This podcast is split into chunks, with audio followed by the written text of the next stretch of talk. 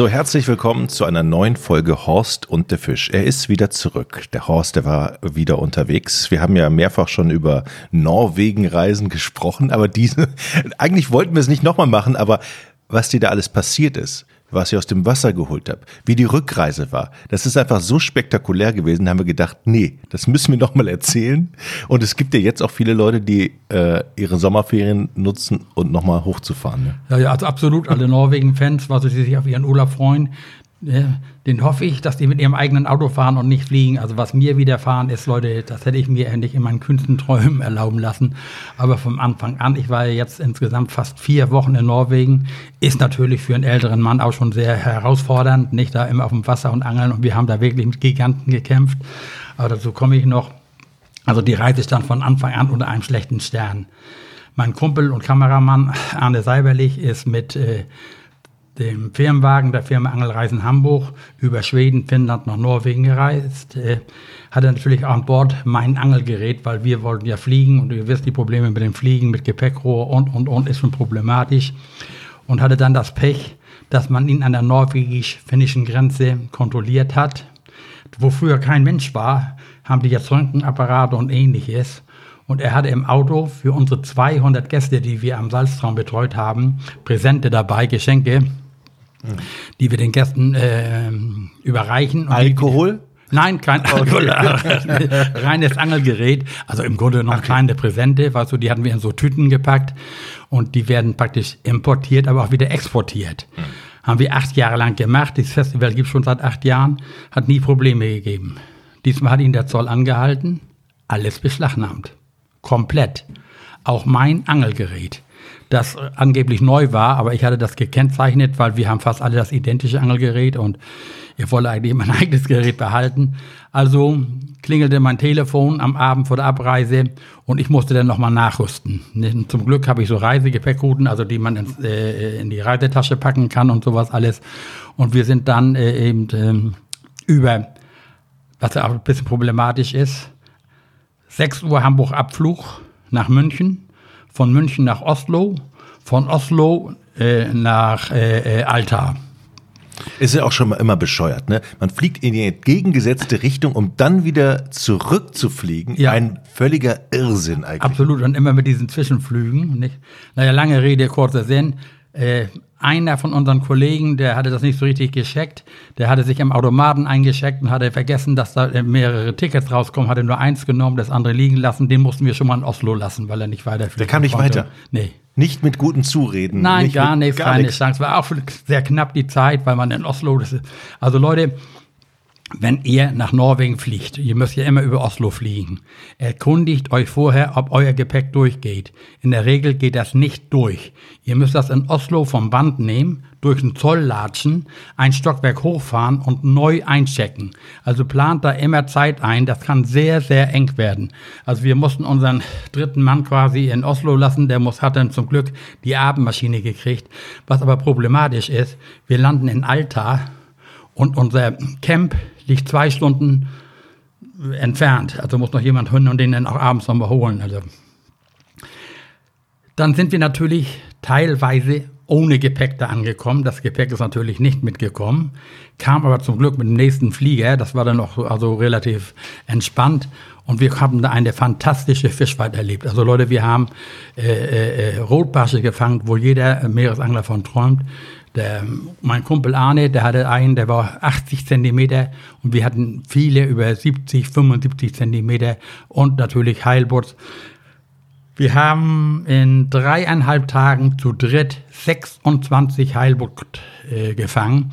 Da waren auch einige Untermaßige bei, also nicht alle maßige, auch keine Riesen. Ja, das war schon da eine tolle Sache. Ich muss noch mal einmal ganz kurz unterbrechen, Horst. Wenn das persönliche Angelgerät vor einer Angelreise verloren geht, beziehungsweise beschlagnahmt geht, was war da alles drin und kannst du das einfach mal alles so ersetzen oder sind das Lieblingsrouten, spezielle Routen? Da, da, da verliert man doch auch erstmal irgendwie sein Herz erstmal. Ja, also nun habe ich ja das Glück, weißt du, ich werde ja von, äh, von der Firma Diver so ein bisschen unterstützt, weißt du, und hatte jetzt auch gerade für diesen Trip neues Angelgerät, das ich aber schon mal in der Vorwoche gefischt habe, weißt du, das eben neu designt war und habe natürlich sämtliche Verpackungen und Aufkleber entfernt und habe die gezeichnet mit so einer Plastikbanderole, so einem blauen Blatt, weil ich eben gesagt, mein Angelgeschirr selbst wieder haben wollte. Ich hatte das große Glück, dass von mir eigentlich dann nur Routen da drin waren. Also meine Rollen, meine Lieblingsrollen, die hatte ich äh, äh, separat. Die habe ich damit gekriegt. Das ist natürlich, ja, du stehst da wie ein Ochs vom Berg. Was, das ist mittlerweile vier Wochen her. Ähm, der Reiseveranstalter hat einen Anwalt eingeschaltet, einen norwegischen. Der hat da ein paar Mal angerufen. Einmal hatte er eine Finnin am Telefon, die wusste gar nichts. Einmal ein Norweger, die sehen das auch nicht so verkniffen. Es weiß im Grunde genommen keiner im Augenblick, wo unser Gerät ist. Ach, das ist noch nicht aufgetaucht. Ja, das liegt irgendwo auf, im Zoll. Nicht? Und in Asservaten kann man vielleicht angeln schon einige Norweger damit, das weiß ich nicht. Auf alle Fälle, weißt du, die Mühlen arbeiten da ähnlich langsam wie bei uns, die Behörden. Also, was ich ja äh, selbst als erschreckend empfinde, die haben nicht mal ein Protokoll gefertigt. Also die haben nicht mal aufgelistet, was das ist. Die haben den ganzen Ramsch beschlagnahmt in so einen Schuppen gestellt. War das auch wirklich der Zoll oder war das irgendeine kriminelle Bande? Nee, nee, nein, nein, das war der norwegische Zoll und äh, äh, wie gesagt, der norwegische Anwalt kümmert sich da auch drum und das ist irgendwie zur Zolldirektion mhm. oder was weiß, war vielleicht auch ein Präsidentsfall, denn wir sind ja das gleiche Prozedere ist ja sieben Jahre vorher gut gegangen. Ne, hat es nie Probleme gegeben, weil äh, wir auch der Meinung sind, die Sachen werden ja wieder, die werden zwar importiert, aber exportiert. Also sie werden ja nicht verkauft, also das ist ja nicht gewerbemäßig oder was weiß ich, aber mit der Gesetzgebung kenne ich mich nicht aus. Mhm. Aber äh, ist schon ein herber Verlust. Ne? Aber im Prinzip, du achtest auf deine Rollen, dass die zumindest immer bei dir sind, weil das ist. Ja, das ähm, Problem ist ja, du darfst ja, äh, du darfst zwar Rollen im Handgepäck haben, aber nur ohne Schnur. Du könntest ja mit der Schnur den Piloten erwürgen oder sowas. Und dann musst du dann die Spulen wieder separat packen. Also ähm, das ist, diese ganze Fliegerei im Augenblick ist ein reines das Chaos. Wird noch viel schlimmer. Das heißt, beim Angelmesser, beim Filetiermesser oder beim Messer würde ich ja sagen, okay, verstehe ich, das darf nicht mit in, ins Flugzeug. Aber ja, ja. das Angelrouten bzw. Rollen ohne Schnur nur erlaubt sind, ja. das ist mir neu. Ja, ja, also wie gesagt, man muss sich da vorher, wenn man, das ist, geht ja noch weiter mit Schwimmweste und mit Batterie, wenn du eine Elektrorolle hast und so, da muss sich schon jeder vorher informieren, also sonst wird das beschlagnahmt. Also das ist, da kennen die auch keinen Verwandten. Und was wirst du machen? Was, wenn die sagen, das muss raus, darf nicht, du stehst ja wie Ochs vom Berg dann. Ne? Okay, aber ihr seid angekommen. Ah. Du hast eben schon über Fische. Erstmal, wie ist denn die Stimmung so, wenn man dann dort ankommt? Ist es erstmal so, alle erstmal platt, genervt, kaputt? Ja, was so jetzt sind wir ja alles, was ich also als ich noch jünger war und äh, ein bisschen, da sind wir noch gleich raus, die Boote übernommen und war so der Hunde müde aus Boot und jetzt haben wir das erstmal, was wir erstmal alles sacken lassen, die Boote übernommen, also übrigens super Boote da, alles so also nagelneue Aluboote mit aller technischen Ausrüstung, alle mit Kartenplotter und alles wunderbar. Also wirklich eine tolle gepflegte Anlage, auch das Schlachthaus und die Filetiermöglichkeiten, also super. Und wir haben also wirklich in einer grandiosen Natur, was wirklich super Fische gefangen. Also wir, wir wollten einen Tag gezielt auf Rotbarsch angeln, haben Rotbarsche gefangen, wir haben Heilbutte gefangen, wir haben große Seelachse gefangen. Also das, was sich eigentlich ein Norwegen-Angler erträumt, war alles super. Nun kommt die, war ja die Woche rum. Meine Mitstreiter sind dann zurückgeflogen und ich bin mit dem Arne per Auto wieder zurück über diese Zollstation, wo wir hofften, dass unser Gerät auch noch lagert, weil auf der E6, das ist ja die Hauptverkehrsader da oben, eine Brücke weggespült war, mussten wir einen kleinen Umweg von 700 Kilometer fahren, um nach Bodo zu kommen, wo wir dieses Salztraumfestival ähm, ausrichten. 700 Kilometer Umweg Nur in Umweg. Norwegen, das sind mal 15 Stunden? Oder? Ja, also die ganze Reisezeit war nachher 17 Stunden. Also wir mussten ja von Norwegen über Finnland, Schweden den großen Bogen machen um dann wieder übers Fjeld nach äh, Bode zu kommen. Dann sind wir dann kam, sind wir da angereist, dann haben wir uns natürlich erstmal hingelegt, dann kamen auch schon unsere Gäste. Wir haben da ja zweimal knapp 100 Angler betreut.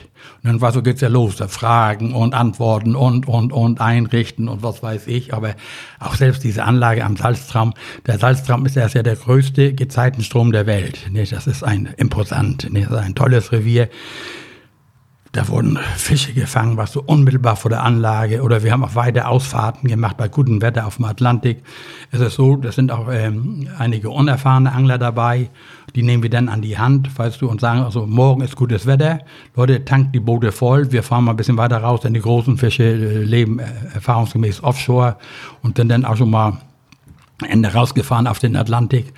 Und alle Angler haben ihre Kisten voll gemacht. Also die haben ihre, ich habe ja jeden Tag wird ja Fisch gemessen und die größten Fische werden ja auch prämiert.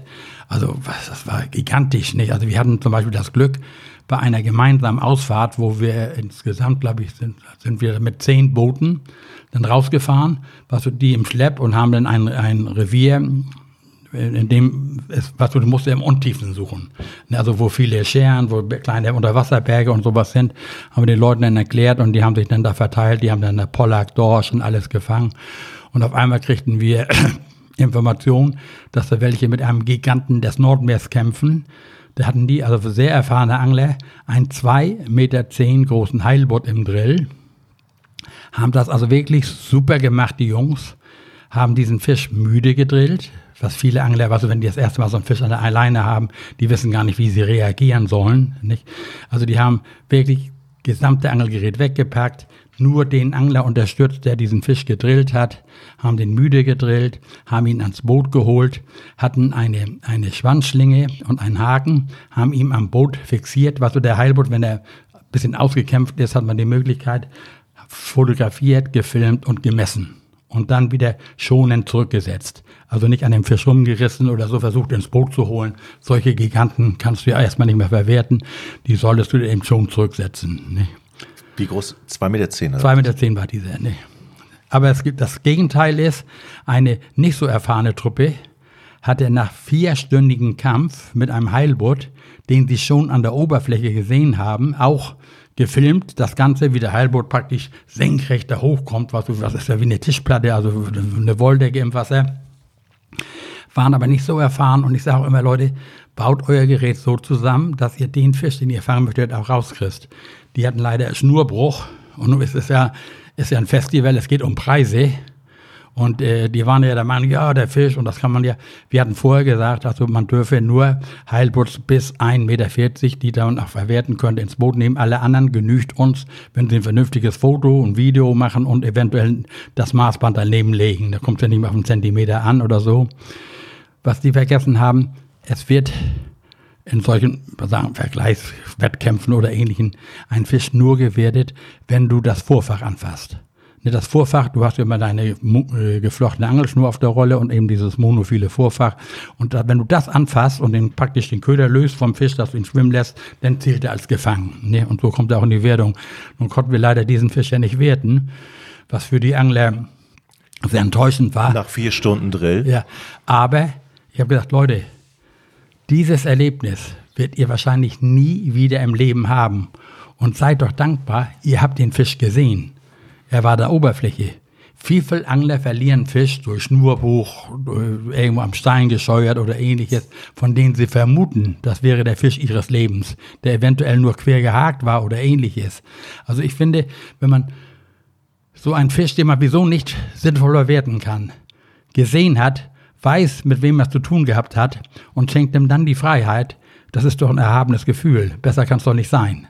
Was haben Sie, was haben Sie gesagt? Wie haben Sie reagiert? Oh, ja, nee, nachher war so, nach der ersten Enttäuschung und so waren Sie dann, äh, äh haben Sie es auch irgendwo eingesehen. Und dieser Campbetreiber, also das ist ja ein Riesencamp da äh, im Salztraum, der hatte dann äh, bei der Preisverteilung hatte er eine Route gestiftet und die haben wir dann praktisch dem Pechvogel der Veranstaltung übergeben, sodass er eine kleine Entschädigung hatte für, für, für den Verlust dieses Fisches. Nicht? Und wir selbst haben dann natürlich auch, wir haben, ich habe da überall Heilwurz gefangen und wir sind ja im Augenblick auf Rotbarsch, so heiß. Ne, der Rotbarsch ist für mich so der wohlschmeckendste Fisch von dieser ganzen Palette. Wenn du einmal frisch gefangenen Rotbarsch gegessen hast, kaufst du hier keinen mehr, Jochen. Ne, also das ist schon ein Hochgenuss. Und wir hatten äh, bei dieser gemeinsamen Ausfahrt mit unseren Gästen, nachdem wir alle Gäste betreut hatten und alle ihre Fische gefangen haben, unter anderem ja diesen riesen Heilboden und noch mehrere kleine und alles, habe ich zu meinem Kumpel gesagt, ich sag, du lass uns noch mal zwei Stunden auf Rotbarsch. Du, und dann haben wir einen Platz gefunden. Die Rotbarsche suchst du Berge, was so steile Kanten in großer Tiefe, also 130, 150, 160 Meter Wassertiefe fischen wir die. Und dann hatten wir einen Platz gefunden, da hatten wir, diese Rotbarschvorfächer bestehen ja in der Regel aus fünf oder sechs Haken, das sind sogenannte Paternoster. Und wir hatten manchmal fünf drauf, drei drauf und hatten ruckzuck eine Kiste Rotbarsch zusammen, die wir dann sauber kretenfrei filetiert haben, alles schön vakuumiert, was du, und ich hatte dann jetzt 18 Kilo, fast ausschließlich Rotbarsch, bisschen Heilbutt und Pollack in meiner Kühltasche. Ne? Das sind ja, jeder Angler kriegt da ja eine riesige Gefriertruhe, die, die ist so groß bemessen, dass du deine Kühltasche da reinstellen kannst und nicht immer den frischen Fisch da reinpackt, um richtig einen schönen Eisblock zu kriegen, dass du keine Luftlöcher und nichts hast, dass du, dass du das dann nachher auch deine 18 Kilo da schön sauber verpackt mit nach Hause nehmen kannst. Und dann kam der Tag der Abreise mit einer würdigen Siegerehrung und alles, was dazugehört. Also Leute, dieses Festival am Salztraum ist schon ein Erlebnis. Nicht? Also es war auch alles top organisiert. Jetzt kam die Rückreise. Ich, äh, bevor wir zur Rückreise kommen, einmal zu diesem Festival. Kommen die aus der ganzen Welt? Sind das mehr Deutsche? Sind das, äh, wie ist das die Zusammensetzung dort? Also überwiegend Deutsche, aber auch Österreicher und Schweizer. Zum Beispiel hat mhm. äh, das erste Festival eine Truppe aus der Schweiz gewonnen. Ne? Mhm. Oder aus Österreich. Also sind alles begeisterte Meeresangler und äh, erfahren. Und der, der, der Sieger kriegt fürs nächste Jahr eine Freireise. Ne? Für sich und eine Begleitperson. Also das ist schon interessant. Und dann gibt es hochwertige Sachpreise. Das Ganze wird zünftig gemacht in einem gemeinsamen Grillabend. Nicht? Also das sind alles äh, auch viele Wiederholungstäter. Nicht? Also deswegen, ich sage immer, das ist ungefähr, würde ich sagen, zwei Drittel Wiederholungsdrittel, ein Drittel neue. Nicht? Und die neuen, was so, denn, die, die, muss man dann so ein bisschen an die Hand nehmen und Erklärung geben und dann sind die begeistert und kommen in der Regel wieder. Nicht? Also sie buchen jetzt schon gerade wieder eins für 2023. Nicht? Also gerade in dieser Jahreszeit war, so, wo äh, ist Norwegen ja sehr begehrt und diese Highlights, diese besonders günstig zu erreichenden Quartiere sind immer sehr gebucht. Du kannst da ja auch mit dem Auto hochfahren, ne? mit, vielleicht mit einer Übernachtung oder wenn man erst mit Fahrerwechsel oder weiß ich, dann machen auch viele. Ne? Die haben natürlich den Vorteil, die haben nicht diese Probleme mit dem Fliegen, ne? mit diesen Gepäckbeschränkungen und, und, und Im Verspätung. Moment, Im Moment, wenn man hört, was an den Flughäfen in Jochen, Deutschland los ist, vielleicht gar nicht so eine schlechte Idee. Ne? Du, jetzt auf. Jetzt kommt ja die, die Rückreise. Rückreise. Zum Glück habe ich meine schweren Gegenstände, was wir auch auf Rotbarsch gefischt haben, da fischen wir teilweise mit 5, 6, 700.000 Gramm Blei und ähnliches, alles dem Arne mitgegeben, was so nicht äh, äh, in der Hoffnung, dass er gut durch den Zoll kommt mit den gebrauchten Geräten. Auch meine teuren, hochwertigen Elektrorollen und alles hatte er mit.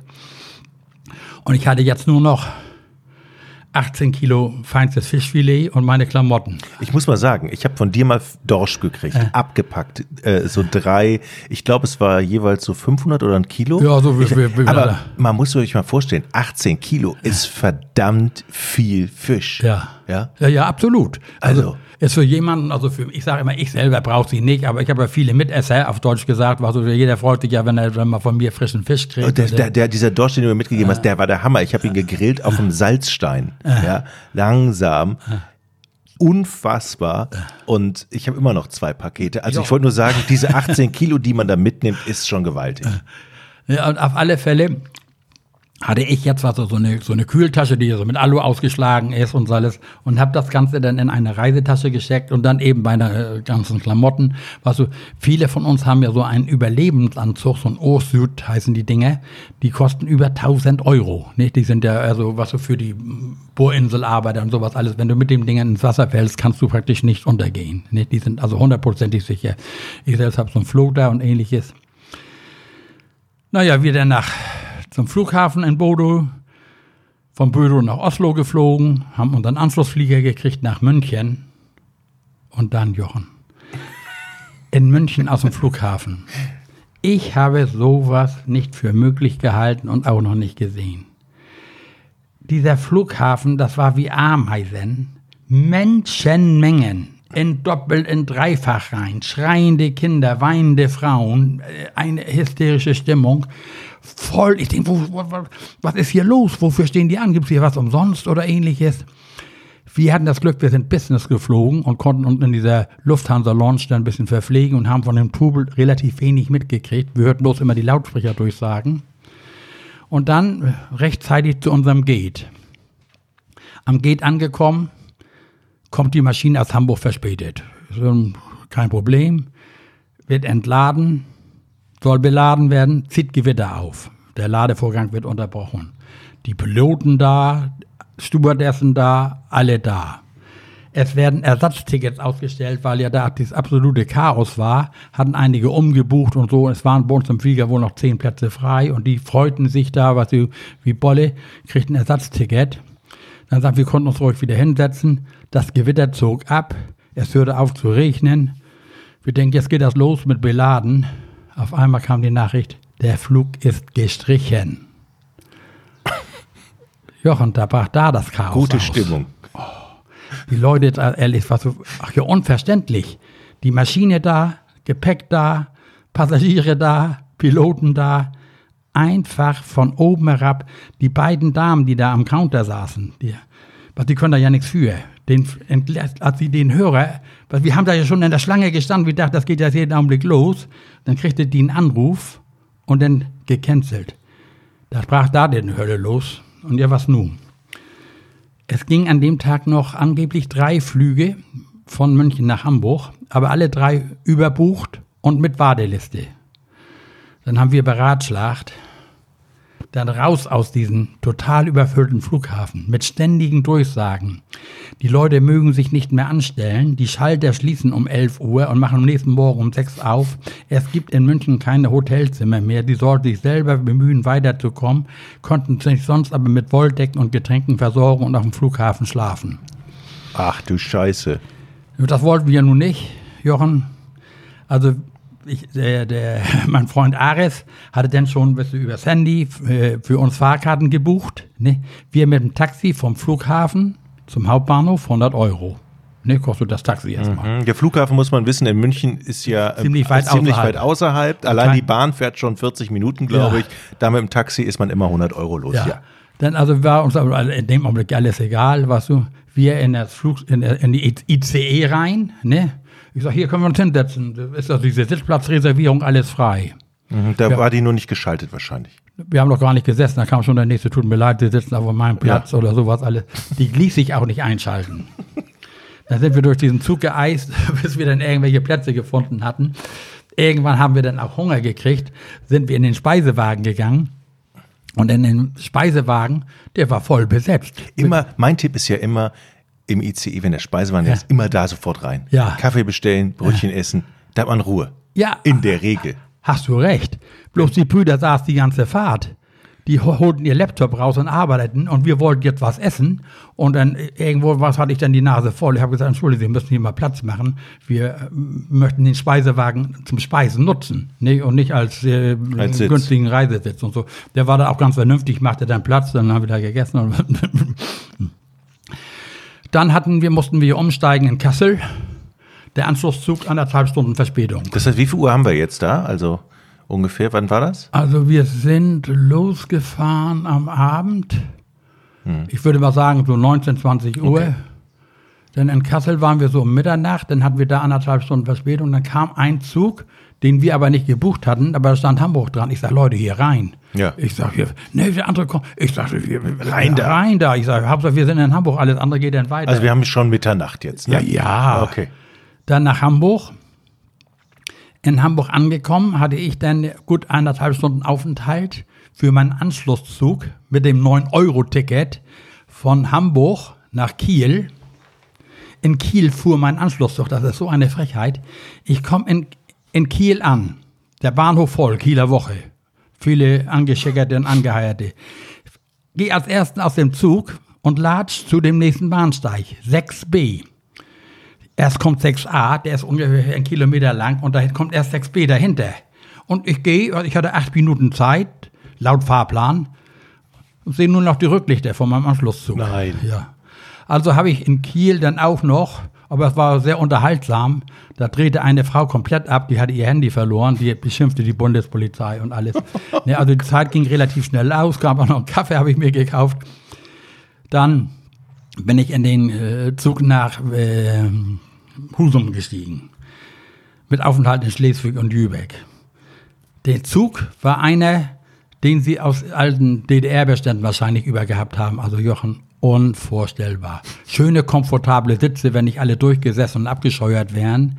Von den sanitären Einrichten möchte ich hier lieber gar nicht berichten. Also nicht zu, wir brauchen keine Wasserspülung und nichts.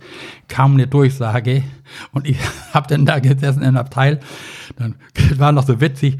Da kam da einer rein, der hatte drei Tage Genusssaufen gemacht, behauptete er immer. War noch äh, also leicht angeschickert, weißt du, und dann waren da so zwei junge Mädchen und die eine krempelte dann ihre Arme hoch und zeigte mir ihr Tat, ihre Tattoo und sagte, wer das wäre. Ich sag, weiß ich nicht. Ja, das ist Freddie Mercury, sagt sie zu mir. Ich sag, ich kenne nur Freddie Quinn. also das war noch ganz lustig dann. So, dann kam dann der alte Dame mit dem Rollstuhl voll bepackt mit zehn Tüten mit Leergut. Ne? Der habe ich dann noch am Zug geholfen. Die konnte aber mit ihrem Gepäck ja nur zwischen den beiden Gleisen stehen. Ne? Dann stiegen die Leute in Schleswig auf. Der Zug fuhr wieder an. Diese behinderte Dame schrie auf, hatte das verschlafen. Dann habe ich den Jübeck rausgeholfen aus dem Zug. Weißt du, dass sie mit ihrem ganzen Sumborium musste, die dann ja wieder zurückfahren. Du glaubst das nicht. Du, und dann war ich heilfroh in Husum angekommen zu sein wusste nicht mit dem Anschlusszug nach hier, nach Westerland. Da stand da einer Westerland, ich reingestürmt, war mir egal. Jetzt war noch meine Sorge, ist das ein ICE, hält der in Bret steht oder brettert der durch?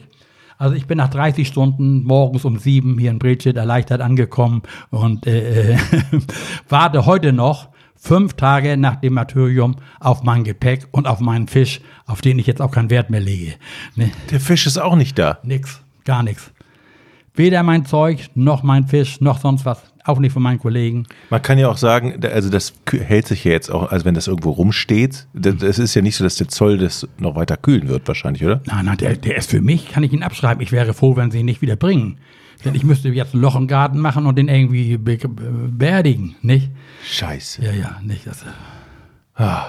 Was für eine Geschichte. Ja, das ist mal so was aus dem Leben gegriffen, was einem Angler passieren kann, weißt du, wenn der äh, äh, äh, bei diesen augenblicklichen chaotischen Zuständen, die eigentlich unverantwortlich sind, weißt du, die Leute loslassen. Also ich weiß, mit welcher Frechheit man einfach Flüge cancelt, weißt du, die ja praktisch abflugbereit sind. Die Maschine war ja da, ne? Und den, diese Konsequenzen, was der Einzelne mitmacht, weißt du, es ist ja so, diese Fluggesellschaften sichern sich ja ab. Du darfst ja kein gewerbliches Lebensmittel im Gepäck haben. Also hast du da keine Regressansprüche. Hm. Ne, das ist einmal abzuhaken. Ne? Also, Horst, Wahnsinnsgeschichte. Ich drücke dir die Daumen, dass der Fisch nicht noch ankommt. Das ist natürlich wirklich schade und dass deine Sachen dann ankommen. Ist mal eine eine andere Folge gewesen. Ja, wir haben mal so aus dem Leben gegriffen, was im Angler passieren kann. Ne? Ich, ich würde vorschlagen, wer ähnliche Erlebnisse gemacht hat beim, bei Angeltouren, ähm, der möge uns eine Mail schreiben. Wir sind erreichbar unter fragen at horst und der Fisch.de. Das ist übrigens auch unsere Website, horst und der Fisch.de. Und wir beantworten auch regelmäßig hier in unseren Podcast-Folgen, beziehungsweise Horst macht das, Fragen. Also, wer eine Frage hat zum Norwegen-Angeln oder keine Ahnung zur Angelprüfung, was auch immer, her damit. Fragen at horst und der Fisch.de. Horst, Dankeschön. Ja, gerne.